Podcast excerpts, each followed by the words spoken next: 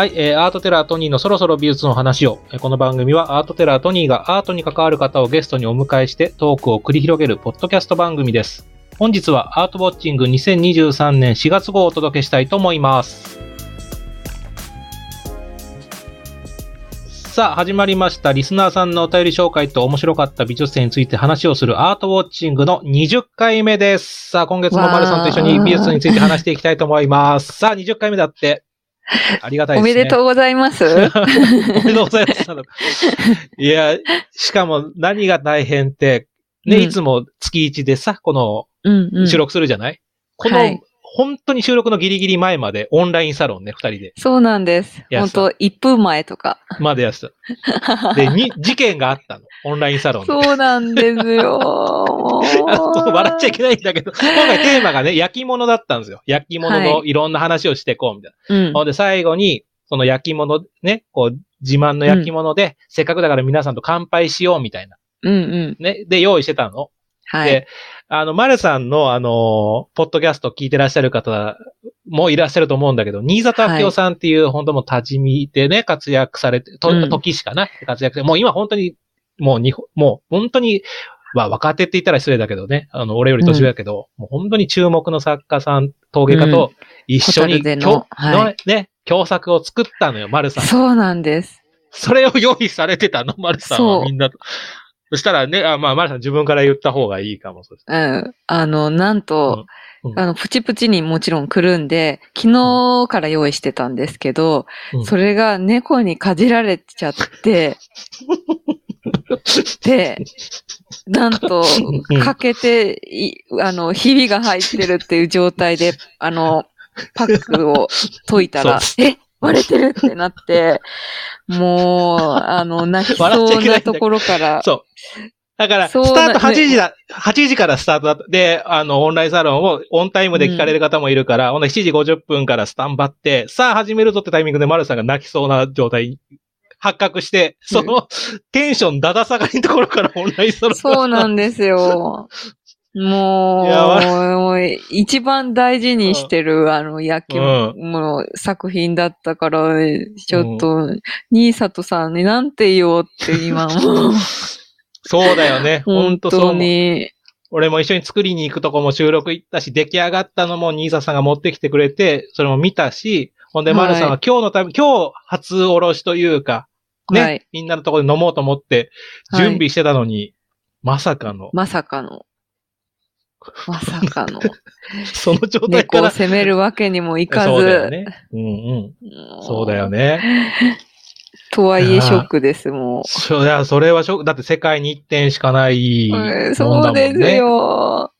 うー いや、どま、もう皆さん優しいから、うん金継ぎとかしたらさらにいい作品になるんじゃないですかとか、うん。なんか、新里さん、あの、わ割れてるシリーズも最近、オブジェとして、あの、うん展覧会に出したりしてるので、うんそういう風にめでるのもありかもとか、励ましてくださって、うん優しい。そうそう。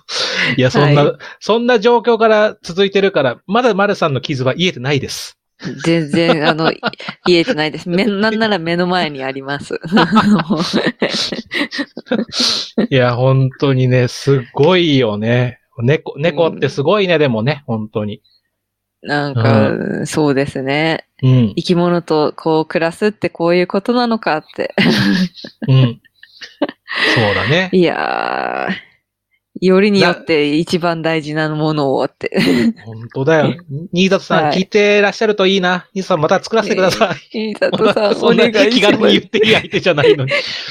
新里さん、すいません。本当です。いやー、そう、そういうことがあったんですけども、あの、このタイミングで聞くのなんですけど、あの、アートバーゼルどうでした？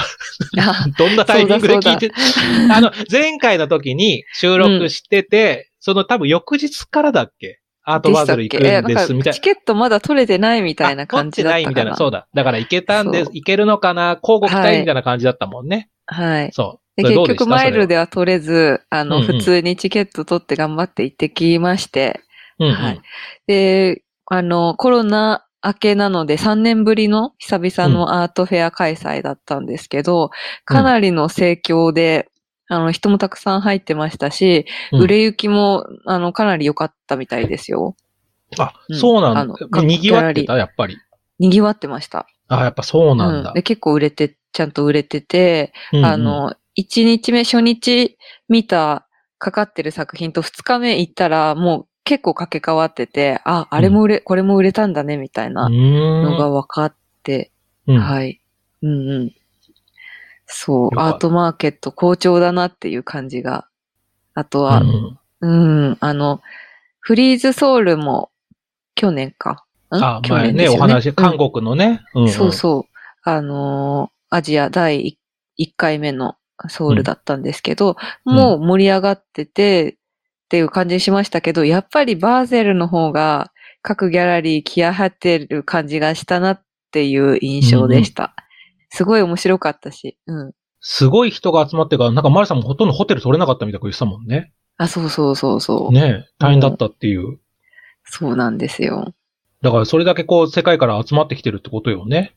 はい。あの、M プラスってうん。ずっとアクアクって言って開かなかった美術館も開館してるんで、うんそれも相まってか、あの、ものすごい人が多かったし、あの、うん今草間弥生展やってます、企画展で。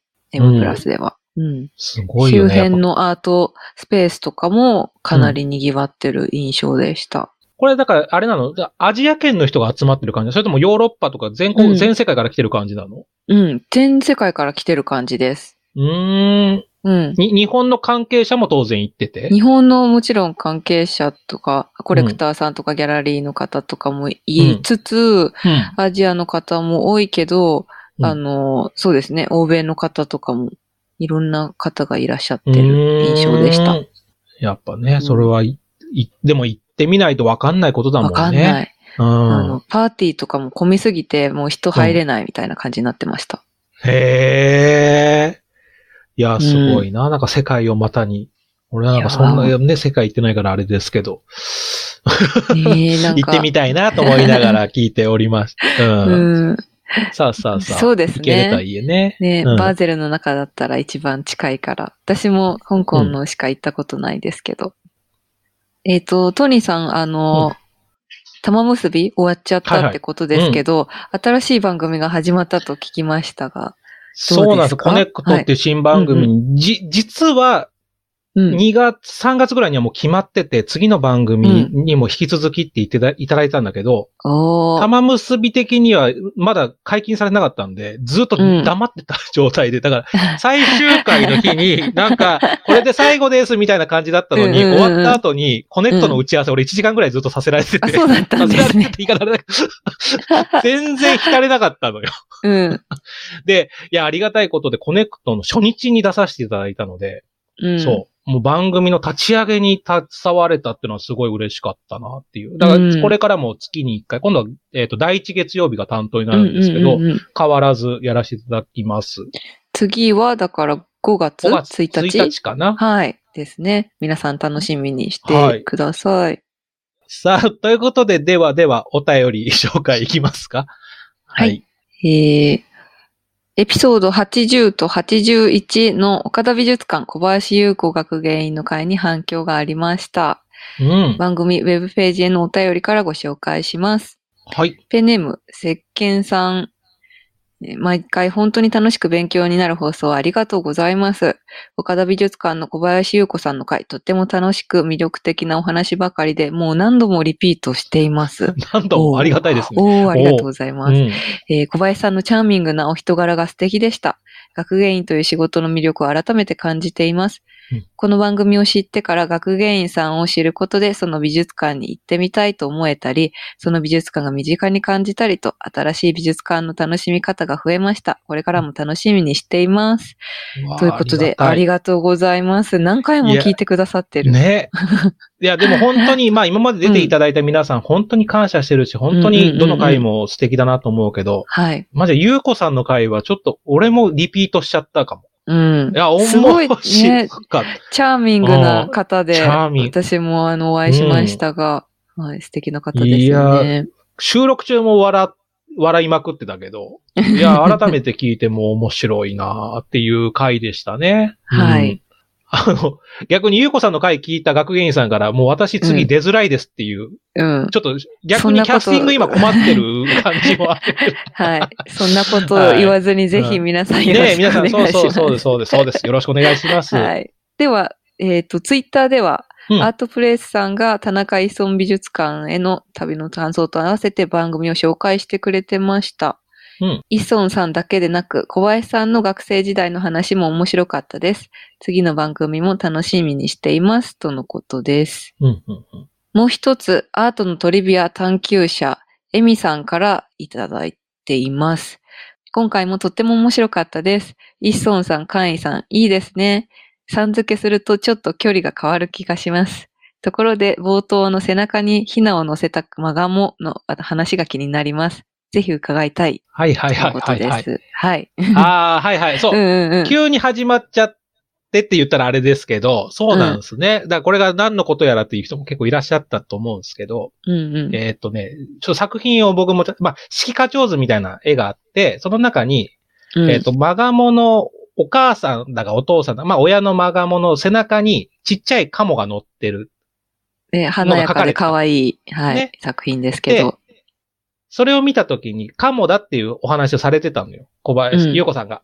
カモ可愛いでしょ？みたいな。可愛いですねって言ったんだけど、俺がね、うんうんあの、不定期で、まあ、未だにクラブハウスやってまして、あの、鳥博士のね、友達、高橋くんっていう、はい。あの、高橋くんとよくやってるんですよ。ちょうどその、クラブハウスで。それで、鳥の話を鳥ですね。に鳥について話す、うんもうすごいマニアックな、もう鳥を一種類60分喋るのよ。ホウジロとかテーマにみたいな。俺ノーヒントで、しかもうん顔も見えないで、絵も見えない。すごいチャレンジングな企画なんだけど、それでね、えっ、と、カイツブリの会があったんですよ。うんうん。カイツブリっていう鳥ね、水鳥。カモよりちょっとちっちゃいやつですよね。そうそう。でも、うん見分け方わかんないじゃん、うんみたいな、カモとか。結局なんかその足のつき方が違うとか、いろいろと、うんいろいろ教えてもらって、俺もさ、わかんないなりに覚えたわけ、それで。その時に、カイツブリは背中でね、あの、お親が背中に子供を乗せて子育てするっていう話をしてたの。はい。カモはそれをしないんだって。うん。っていう、その見分け方の一つとして紹介されてたの、その時に。高橋。うんうんうんうん。あ、可愛いね、カイツブリってそうやってやってるんだ。っていうのは覚えてたのよ、なんとなく。だから、はい。説明のとこにカモって書いてあったけど、これ、カイツブリの可能性ありますねって俺が言ったのよ。その、高橋くんから聞いた聞きかじりの言葉で。たらうんえゆうこさん別に鳥のプロじゃないから、あ、そうなのかってなって、それで、キャプション変えなきゃいけないかもってなったのよ、その時に。うん。そしたら、俺が一応、高橋くんにちょっと LINE しようみたいな。すぐ写真送って、で、あの、これ、カイツブリ、ほら、あの、前にね、そのトークの時に、背中のせのカイツブリって言ってたから、カイツブリなんじゃないのかなって聞いたら、高橋くんが速攻で、いや、これはカモだと思うよ。だからその、うんその、なんだろう、乗せてるのは、その、もしかしたら生態では違うのかもしれないけど、そのうん、絵としてはカモだよっていうのが即送られてきたから、うんもう高橋くんに送るとすぐ送る、ボットみたいな感じだから、高橋くんな。高橋くんなちょっと迷ったら高橋さんに送るって。そうそうそう。日本美術を一緒に誰かと見たりとか、セーベス見て鳥が出てきて難問が出てきたら、高橋くんに送るってシステムが今できてるから、それで、はい。その時に送って、あ、うんカモだった、よかった、よかったっていう話、これ。はい。なんだけど、あの短時間でその話したらもうブレるなと思っちゃって、すいません、その、そこはさらっとね、俺が流しちゃったんですけど、うん。あの、真相はこういうことでございました。はい。はい。よろしいでしょうか？あの、アートのトリビア探求者エミさんですので、一つアートのトリビアになったらいいなということでございました。はい。ということで、ウェブページへのお便りやハッシュタグそろそろ美術の話し合おうへの投稿を引き続きお願いいたします。美術に関わるメッセージであれば何でも受け付けますので、よろしくお願いいたします。アートウォッチングニュース。はい、えーこのコーナーは直近で話題になったアートに関連するニュースを紹介してコメントをするコーナーです。はい。はい。じゃあ、最初のニュースですね。お願いします。えっ、と、こちらは時事通信ニュースで、えー発表されたものになりますね。熊谷知事新会長と対談、千葉県立美術館という、まあ、県立美術館の新しい館長と対談したというニュースなんですけども、この館長がなんと、えー石橋財団アーティゾン美術館学芸員だった貝塚さんが館長になったと。おいうことなんですおめでとうございます。ねえ。いや、貝塚さんから実は数日、その数日前に、あの、千葉県立美術館に、あの、行くことになりましたってメールがわざわざ送っていただいたんですよ。はい。で、千葉県立美術館はこの前もね、紹介したんうんうん、うん。じゃないですか。。この番組でも。だからその学芸員さんたちと、あお世話になってるんですっていう話を返したら、はい。はい。トニーさんのが県立美術館と繋がってるんですね。あ、だって僕千葉出身ですから、みたいなやりとりをしてて、俺は勝手にはい貝塚さんは一職員として行ったのかなと思ってたら、うんうんうんうん。数日後見たら館長やないかい、みたいな。ええ点ですね。そう。まあ別に館長だからって急に俺も、じゃあ、敬語でなんか、これまでと違う関係になるわけじゃないんだけど、言ってくださいよと思ったかもうんね。うん。そうそうそう。ですので、館長になったね、貝塚さんにもまたね、ちょっと出演いただけたら嬉しいなと思いますので、はい。貝塚さんはエピソード23、24にご出演いただきましたので、はい。アーティゾン時代の貝塚さんの話は聞けるのは23、24の回だそうでございます。はいはい。続いて、あ、これはね、ちょっと僕がどうしてもやりたいと言って、紹介したニュースでございます。はい、えー BBC ニュースで報じられたニュースです。ミケランジェロのダビデ像を小学生に見せ、えー親一人の講義で校長辞任というフロリダのニュースです。おかしいなニュースですよ、これえーは。っとですね、はい。これあの、フロリダ州の小中学校で、ルネサンスの代表的作家、ミケランジェロによるダビデ像の写真を教師が授業で6年生に見せたところ、えーうん親が一人抗議し、校長が辞職に追い込まれたそうです。えーへーなんでもですね、ダビデ像を生徒に見せることは、その昨年、その1年前は保護者に通知していたそうなんですけども、うん今年はそうしなかったことをとんでもないミスだとして、えー物議の伴う話題や写真について、学校が自分の子供に教える際、親は常にそれを知る権利があると述べたということで、えー、まあ、これ校長辞任ということになってしまったひと。どい。すごいよ。いつの話なんこれっていう本。当ですね。いつの話なのもよくわかんないけど、なんか、ああ。な、どどうしちゃったんでしょうかね。どね芸術とは何かっていう、役割とは何かっていうところまでの問いになってくるんじゃないですか、これは。うん。まあ、そうね。もっとなんだろうわかんないですけど、その、うん、まあヘアヌードとか、もっとこう、際どいものとかもあると思うし、ポルノ的なね、それこそちょっと前に、あの、メトロポリタン美術館でね、あの話題になったバルトゥスの夢見るテレーズ、まあ、あ女の子のパンツが見えてる作品が性的じゃないかとかは、なんかこうちょっとナイーブな部分もあるから、うん。まあそこは本当にその物議の伴う話題や写真で、それを親がまあ言ってくるもちょっとどうかなっていうのもちょっと一旦置いといて、まあそれはわかるんだけど、そもそもダビデソーってエロいんかいと俺は思う。そもそもの話、これに関しては、そんなもう、もう見て、いや、見てきたで、ダビン、ダビデのあれはみたいな感じじゃない？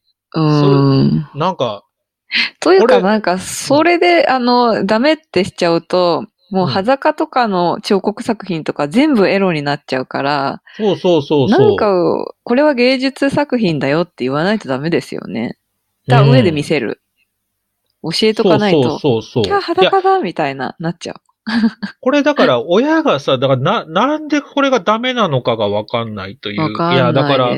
その、見、見るでしょ。よそのお父さんとかのもあるだろうし、うんその、ねね、別に。一緒にお風呂入ったりもしますもんね。そう。だから、あとは、やっぱりこれ思うのはさ、その、じゃあ仮にね、これでダメってなったとして、えーそのお母さんは何？一生その子供のなんかそのフィルターでずっと居続けられるんですか？と思っちゃうのね。その、このインターネットの時代、そんな画像なんて見ることなんて、それダビデ像よりもひどいものいっぱい見ようと思えば見れるわ本当ですけじゃないよ。だから、これ校長がさ、今回じゃあ、これから言うの、まあ言うのも変だし、これからダビデ像を見せま、なんか、そっちの方がエロくないかと俺は思うけど。うん。明日、すごい像を見せますんで、せお保護者にも言っといてって学校で言われて、ほんで、裸のやつなんで、みたいな。裸のどんなの見るんだろうっていうノリで見てる方がよりエロい気がするの。俺は。うんさ。らっと見せたらいいのにこんなもんと思うけどね。本当ですようね。ん。でもこれ読むと、要するにフロリダ州の問題なのかなと思うのが、その、うんうん我々はダビデ像の全身を幼稚幼稚園には見せない。小学2年生にも見せない。ダビデの全身像を見せても適切だという年齢はある。それが何歳のことなのか、これから継続すると理事長を話した。って書いてあるのね。うん、ちょっとよくわかんない。幼稚園児には見せないなと、小学2年生にも見せないってことは、小学1年生はどうなのかとか、ちょっとよくわかんないけど、まあなんか、まあまあそういう段階があると。ほんで、その、はい。知事が言うには、公立校での性教育や性自認教育を禁止する州法について、適用対象を高校卒業までに拡大するよう州教育委員会に求めた。これに違反する教師は、停職もしくは教員免許取り上げの対象になる。ということだそうです。ねえ。でも、その、まあ、うんそうですね。その法律があるっていうことですもんね。だけど、うん。あの、芸術教育、アート教育とこの性教育うんは別じゃないですか。そうだね。うん。だから、ダビデ像はアートの教育のために見せてるんだろうから、うん性教育のカテゴリーではないので、あ そうだね。の、校長先生辞職する必要なかったんじゃないかな。いや、でもわかんない。なんか今改めてそう考えたら、もしかしたら自粛、ね、辞職したってことはやっぱよっぽどのことだから、うん。なんか、俺らが想像してない教え方してたのかもしれないね。なんか今アートでとかって思ったけど、だけで、その、さあ、皆さん、大人の男性の体を見せますんで、みたいな、なんか煽りとかね、わかんないけど、うん。その、ダビデ像を性的な状態で見せようとしてたんだとしたら、怒られる。逆に難しそう。そう、難しそうだけど、ここだけ見てくださいとか、うん。なんか、よっぽどのことをしてたのかもしれんね。なんかわからんけど。そうなのかうなん衝撃的だよね。衝撃です。だからリベラル、うんリベラルとかね、あの、言ってるのに、一周回ってまた戻っちゃったのかなって思いましたよ。そうだね。うん。なんかさ、その、ちょっと、まあ、ね、フロリダのその教え方もわからないし、あれなんだけど、そうやってると、いや、これはまあちょっと男だからってのはかもしれないけど、ほら、やっぱそのね、その女性の体とか、当時さ、こ俺が子供の時ってなかなかやっぱ見れなかった。まあテレビとかで出てた時代あるかもしれないけど、そう言えば言うほどさ、すごい本物見た時にさ、うんうわってなるわけじゃない？だから、こんな教育してたらフロリダの人たちがウヒッツ行った時にすごい興奮しちゃうかもしれないから、これ逆に大変だと思う。なんか、キャーみこれがあの、見たくなっちゃうから、なんか逆効果のような気がするんだけどなっていう気はするけどね。なんかうフロリダの人だけ興奮しとるで、みたいになる。うん。だそっとする人が続出みたいな。これか、あの、見たくなっちゃうからな、なんか、うん。うん、さらっとしてあげたらよかったのになと思いますけどね。これは教育は大事。でも、まあ、あの、ちょっとだけ真面目な話すると、僕も今うんオンラインでね、あの、小学校にさ、先ほどオンラインサロンやってるって言ったけど、それとは別に子供向けのね、キッズウィークエンドさんのところって頼まれて、あの、小学生向けに授業やってるんだけど、それはこう言われたわけじゃないけど、ダビデ像も含めてだけど、やっぱ裸のものは使ったことないかも。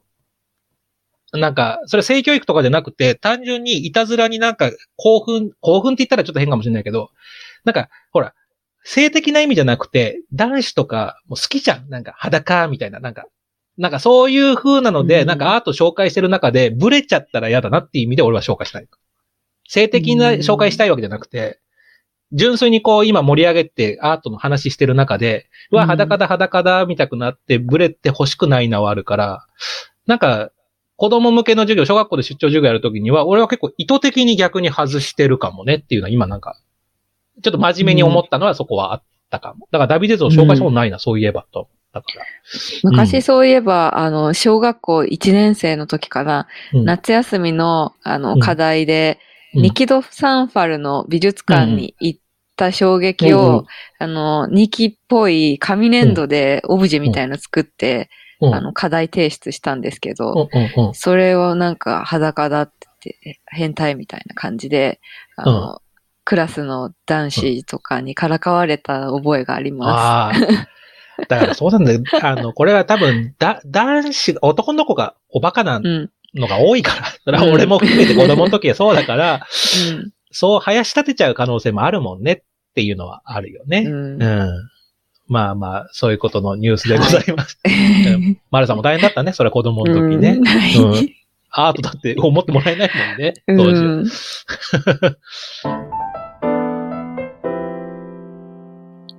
最後に直近で見てきてよかった美術展について話していきます。はい。はい。どうですか？じゃあのマルさんいろいろ見てると思いますけど。じゃあ、はい。私のから、行く？はい、うん。はい。おすすめ。うんえー一つ目は、猫の細道展。こちらは豊田市美術館で開催中の2月25日から5月21日まで開催している展覧会です。えー猫好きとしてはうん気になっていて、行かなければと思っていた展覧会のなんですけれども、うんうんえーなんか猫そのままストレートに、あの猫ばっかり描いてる作品とかじゃなくって、あの野生とか、その、なんだろう、自由とか、ユーモアみたいなところを、あの猫の要素を抽出して、えーそこを切り口にいろんな作家さんの作品が見れるという展覧会です。うんうんはい。で、中でも、佐々木健さんという、あの、これまで、あの、なんでこんな作家知らなかったんだろうっていうぐらい面白い、雑巾とか、あの、うん。タオルとかを、リアルな質感で油彩画で表現しているっていう作家さんがうん。いたり、そうん。あの、そうですね、えー、あの、問題の、問題のって言ったらいいのか、問題の？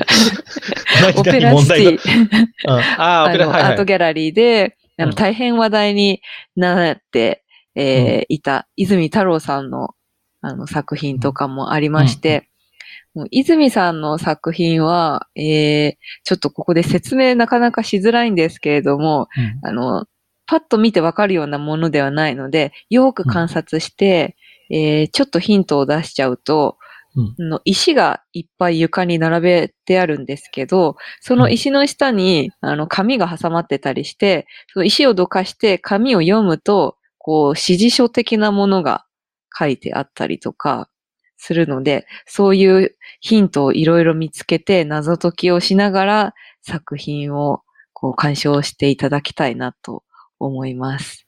うんはい。これ、トニーさんもご覧になっている？うんはい。どうあのどうですか？オペラシティの泉太郎展がね、その、うんさ結局最後まで見れなかったみたいな多分話をしうんたじゃない、いろんな指示があってやって。で、こっちの猫の細道は思ったよりと言ったら失礼だけど、うん。うん。人がそんな入ってなかったんですよ。面白そうな展覧会なのに。だからそう、ですね。泉太郎さんコーナーなんてもうほぼ貸し切りのように見れるというか、うん。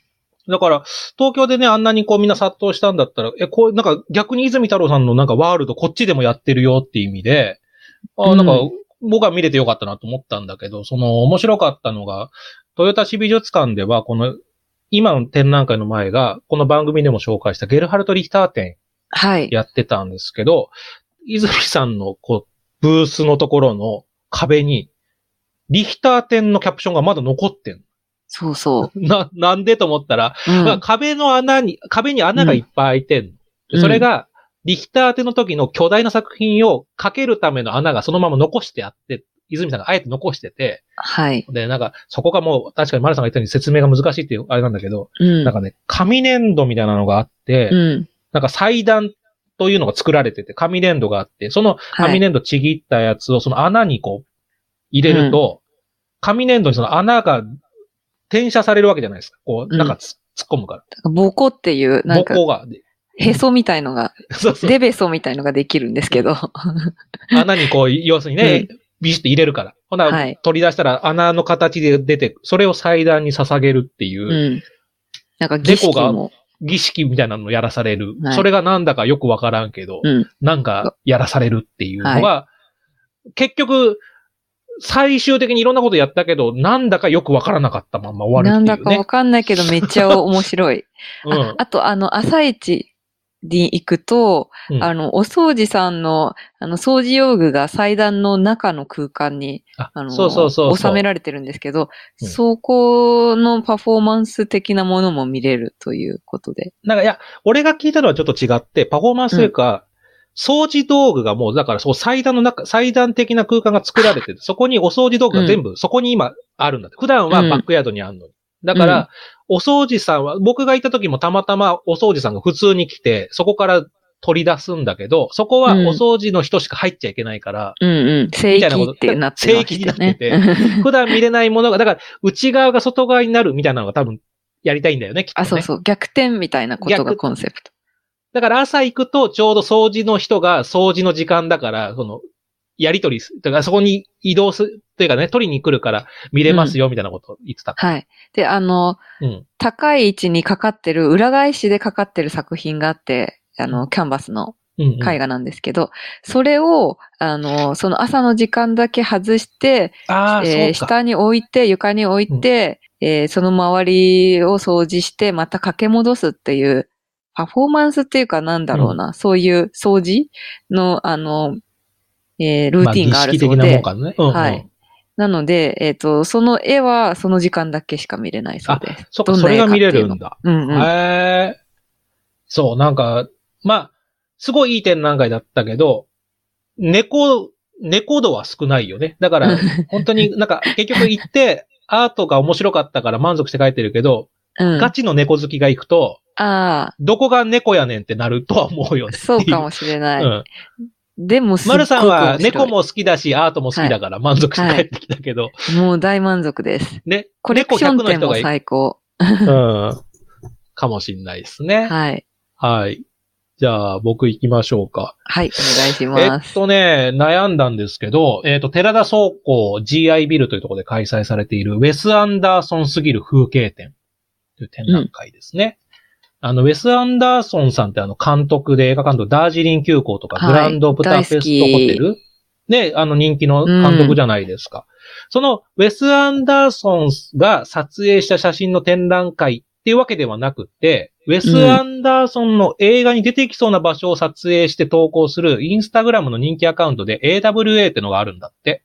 うん。なんかア、アクシデンタリー・ウェス・アンダーソンの略ならしいんだけど、そうんのうん。インスタで投稿された写真を紹介する展覧会こう。っていうことで。っていうね、だから、だからこう世界各国にやっぱウェス・アンダーソンっぽい写真、風景があって、それをこう、あえて狙いに行って、ウェス・アンダーソンって、これがこう、なるべく左右対称になってるとか、なんかこう、ウェス・アンダーソン感を出すためのなんかルールがあるらしいんだけど、シンメトリーであるとかね。うん。ポップなパステルカラーであるとか。でこれってだからこう、言ってしまえば多分ウェス・アンダーソンすぎるっていうキーワードがなかったら、まあ普通の写真なんだけど、うん。旅の写真なんだけど、このウェス・アンダーソンすぎるっていうキーワードのが一個フックがつくだけで、なんか、見見る側としてもなんかウェス・アンダーソンっぽいな、ウェス・アンダーソンだなと思って見れるし、なんかその、発明だなと思いました。なんか、世の中にあるいろんなインスタの写真を、このウェス・アンダーソンすぎるっていう、このフレーズは僕はすごく秀逸だったかなっていうので、面白い。なんか、こういう展覧会もあるんだっていうなんか、発見。いろんな写真展見てきたけど、うんうんうんうんちょっとこう、切り作口が面白い。家でもないんですもんね、だって。うん。うん。ちょっと面白かったなっていうのはすごくありましたね。あの、でもまあ会場もすごく作り込まれてるので、会場内も写真が撮れるので、ウェス・アンダーソンすぎる写真展に行くと、ウェス・アンダーソンっぽい写真も撮れるっていうところも面白いうん。なと思ったんですよ。ただ、あの、一番思ったのは、ウェス・アンダーソン自体はどう感じてんのかな、この展覧会をっていう。そうですよね。もう、もはやウェス・アンダーソンすぎる写真がいっぱいあるってことは、ウェス・アンダーソンの監督の作品は、ただのウェス・アンダーソンだから、過ぎてもないし、なんかその、うん、そのウェス・アンダーソンすぎるに比べたら、あんま大したことなくなっちゃうから、ウェス・アンダーソンはどう思ってんのかなと思ったら、ウェス・アンダーソンからのなんかコメントも来てたの、ちゃんと。あ、そうなんですね、か。うん、なんか、書いてあったのかな？えっ、とね、偶然にアクシデンタリー、だから偶然に僕であるということはどういうことかよく理解できた。どうもありがとう。じゃあ意図的に僕であるとはどういう意味なのだろうか。きっと僕自身のことを指すのだろうが、未だによくわからない。だけどそれは大したことじゃない。で、なんかその、ウェス・アンダーソンもいまいち自分のことはよくわかってなかった。うん。まあ、うんでもなんか面白いかな、このやり方は、みたいな。その、いい、いいラインついてきたなっていう気がしましたね。だから、まあ、日本で言うと、キャリーパミュパムすぎる、この写真展とかやったらいいのかなとか、もしくは真逆で市川コンすぎるとかやったら、なんかこう、不穏な写真を撮るとかわかんないけど、なんかまあまあまあ、なんか、うん、面白い切り口でしたね。ちょっとすごく、まあまあまあ、なんかその、写真展として、だからしかも僕も結局その日にブログで上げたんだけど、なんかね、自分も撮りたくなっちゃうの。ウェス・アンダーソンすぎる写真を。で、それは本当にまあ自分家の近くにあった光景だったんだけど、まあ自分で言うのもだけど結構それっぽいのが取れたんで、なんか世界の見方が少し変わったかなと思って、それも含めて、なんかこう、展覧会で終わるんじゃなくて、展覧会からちょっと地続きでね、日常に地続きだったのは、なるあほどの。、まあ、面白いなと思いましたといううんうん感じですかね。はい。じゃあ、はい、じゃあ、丸さん、つ続いてどうでしょうか？はい。えっ、と、ポケモン×工芸展、美と技の大発見という国立工芸館、こちら金沢ですね。でうんうん開催中の展覧会です。6月11日までやっていて、あのーもうポケモンファンからうん工芸のファンの方も、まあ、いらっしゃると思うんですけど、大人気で土日は行列ができているという展覧会ですね。はい。で、えーポケモンと工芸っていう、まあ、一見、こう、なんか全然違うものなんですけど、うんうんその化学反応を楽しもうっていう展覧会で、人間国宝から注目の若手まで20人のアーティストが、このコラボレーションに挑んでいます。うん、うん、うん。はい。で、中でも、あの、アーティストと〇〇してみたいのポッドキャストの方に出ていただいている桑田拓郎さん、世界で活躍している現代陶芸家ですね。うんえーの方とか、あピカチュウのカップうん作ってたりとか、えーあと、福田徹さんという、うん木造岩、木の、あの、天才ですね。まあ、うん色を絶対、あの、塗らないで、木のナチュラルな色を活かして、えー伝統的な技法で、あの、造岩して、えーこれはなんだっけ、鳳凰っていううポケモンを作ったりしています。うんあの、鳳凰の下に虹がかかってるんですけど、それも組小細工で表現していて、いやーもうすごい。目の周りのカーブとかがめちゃめちゃすごいです。うん。はい。あとは、池田照正さんっていう、えーラ漆、螺鈿のあの作家さんですね。えーマトリックスとか広角機動隊がお好きということで、そういう感じの数字がバーって流れてるような、あの、作品なんですけど、これをポケモンの、あの、マークとかで表している、えー、ジャッキを作っています。うんかうん。とにかくいろいろすごいです。見どころ満載うん。の展覧会なので、はい。ぜひ、ぜひ、おすすめです。はいグッズもすごい売れてるらしいです。ね。これはあの、ちょっと、その、丸さんのね、ポッドキャストの収録も兼ねてはい僕も同行してきたので、あの、この20人の中の誰かが番組に、丸さんの番組に出演しますはい。お楽しみにしますので。で、誰でしょうかか。でも僕もこれ実はあの、言ってるんですよ。多分芸術新潮で来年おすすめだって言って、期待してた上で行って、あの、本当に期待超えてきたなって思いましたね。はい。あのー単純に面白いんですよ。ポケモン。で、しかも、その、選ばれてる人が、俺、ポポケモン世代の人だけなのかなと思った。いわゆるうん30代とか40代になるかな、みたいな。もう、人間国宝の方まで参加してるからね。ねえ、ポケモン知らないですもんね。多分知らない。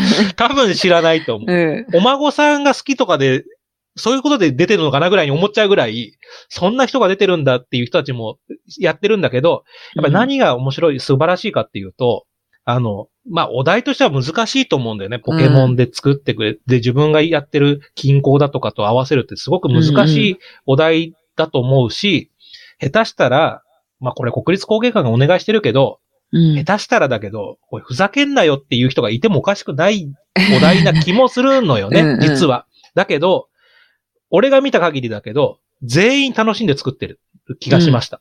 そんな感じしましたね。いやいややってる気がしないし、しかも、うん。なんか全員前のめりで、しかも自分の技を全部出し切ってる。はい。そうそう。れはやっぱりね、うんすごかった。すごいいいもの作ってるよ、みんなっていう。うんなんかみんな本気っていうか、なんか、うんうんうんうんポケモンバトルぐらい熱い戦いみたいな感じだっですね。たよね。なんかポケモンのキャラを、うんあの、もちろん作ってる方もいるんですけど、えっ、と、漆の田中信之さんとかは、あの、影打ちっていう、うん。そのポケモンの技を、あの、オブジェにしていったりとか、えーあと、ガラスの作家さん新見博之さんも、これも技、つらら落としだったかな、うんうん。っていう技をうん。作品にしていて、なんかいろんな角度があって、もうめちゃめちゃ面白い。で、あと、やっぱ一番何よりもすごい僕は素晴らしいなと思ったのは、ポケモン好きがね、い行くのは当たり前って言ったらあれかもしれないけど、まあ、いらっしゃるじゃない？ポケモン好きだからね。うん俺なんかポケモン全く知らないけど楽しめたんだけど、展覧会としてよくできてるのは、ちゃんと工芸の言葉を使って紹介してるんだよね。なんかポケモン好きの方に合わせてるわけじゃなくて、説明文はちゃんと工芸の言葉を使ってて、で、あとちゃんと、その素材とか、あの、実際の道具とかも展示してて、ちゃんとポケモン好きの人が、あ、これ工芸お面白いなってなるように誘導ちゃんとできてるし、子供向けにね、そのガイドブックがあるんだけど、それの説明がちゃんとポケモン図鑑のパロディでせ、のように説明してあるんだよね。はい。よくできてるのよ、またそのガイドブックが。これは子。供も楽しいよなと思って。読みます？それ一個。マルさんメモってきたって言ったもんね。メモってきた。うん。一つ読み上げます。うんうん。えー三田春夫さんの、うんあの、自在置物の作家さんですね。うんはい。のギャラドスの説明です。うん自在ギャラドス。作者、三田春夫。種類、金属。自在は関節ごとに動く置物のこと。動かす力がみなぎって金属を打ち出した硬いボディに生命感が溢れ出す。もともとは鎧兜の職人が江戸時代に始めた技である。動かしたい。その強い願いが今日に伝わる。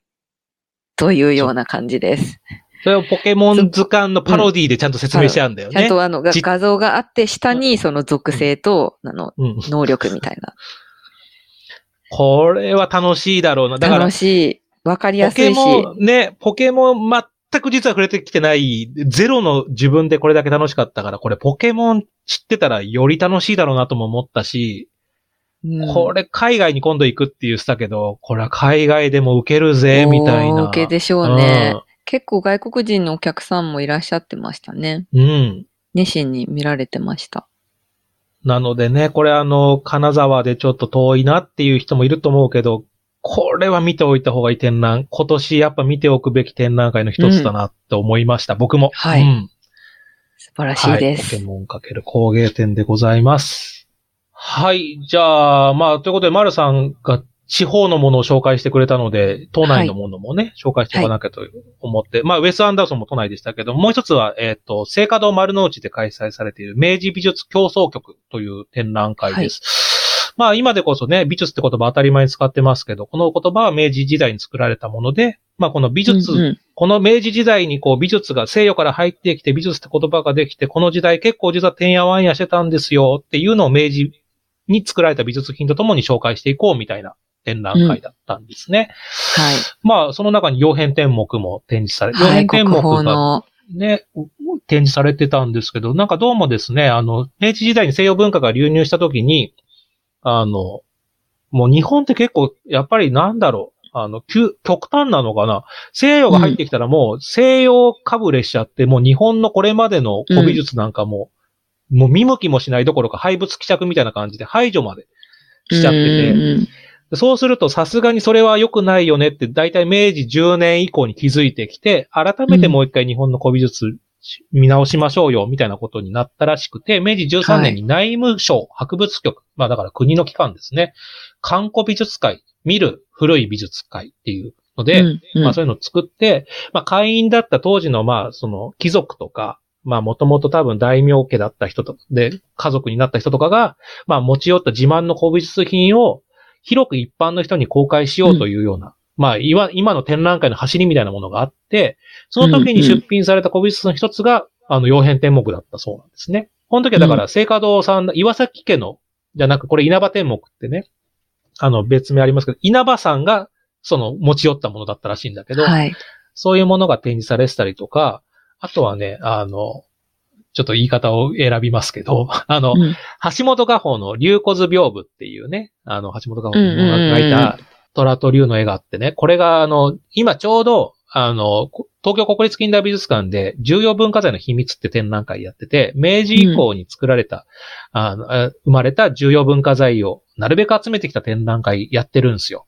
はい。で、この橋本画法の作品も実は重要文化財なので、うん。これおそらくですけど、聖華堂さんにも打診はあったはずなの。これ貸してくれって。だけあど、の聖華堂さんは、で、いろんなところに打診したけど、うん。あの、やっぱり皆さん重要な、あの、ね、作品たちだから、ん。なかなか貸してもらえないんですよって言ってましたもんね。あ、そう、重要文化財の秘密の担当者さんがはい、ね。担当者が。うん。だから多分これは断られたうちの一つだと思うよ。って言いはい。方ちょっとあれだけど。まあ、だからどうしてもこっちに出したかったから、展覧会被っちゃったんで、重要文化財の方は多分泣く泣くお断りしたんだと思いますけど、うんなので、重要文化財の秘密展ね、行かれる人は、あの、ぜぜひ、ひこちらもう同じ、そう、丸の内ね、近いですから、そこに行くともう一件見れますよっていうことと、それからあと、今回メインがね、あのはい。黒田正輝の裸体婦人像。はい。これは、あの、いわゆる腰巻き事件というのがありまして、今日なんはいかそんな話が先ほども ダビデの時にありましたけど、はい。はい。これめ明治何年だったかな？えっ、とね、34年の白馬会に出品された時に、やっぱりなかなか日本で裸体がを見せるっていうね、理解が少なかったので、うんあの、風俗を満たすという理由で下半下半身部分にこう布で覆われちゃったっていう事件があって、うんこれいわゆる、これを腰巻き事件と呼ばれてるんですね。はで、あの、ただなんか今回説明しちゃったのは、なんか警察がそうさせたみたいに風に俺も思ってたんだけど、じゃなくって、もともとは警察は、これはじゃあ美術関係者のみが鑑賞できる特別室で展示しませんかっていう風な打診だったそうなんですね、最初。実は。だけど、黒田がやっぱどうしても一般の人に見てほしいってことで、あの、その、だったら腰巻きで隠すみたいなことになったっていう。はい。でも、この腰から下の部分、うん。あの、日韓的なね、あの、裸体なんですけど、うんそこの部分が一番、あの、力入れて描いた部分らしくって、黒田が。だからそこを見てほしかったなっていうことだったみたいなんですけど。そんな言葉はい残してたよね。はい。本当は一番頑張ったとこなのにうんみたいな。うん。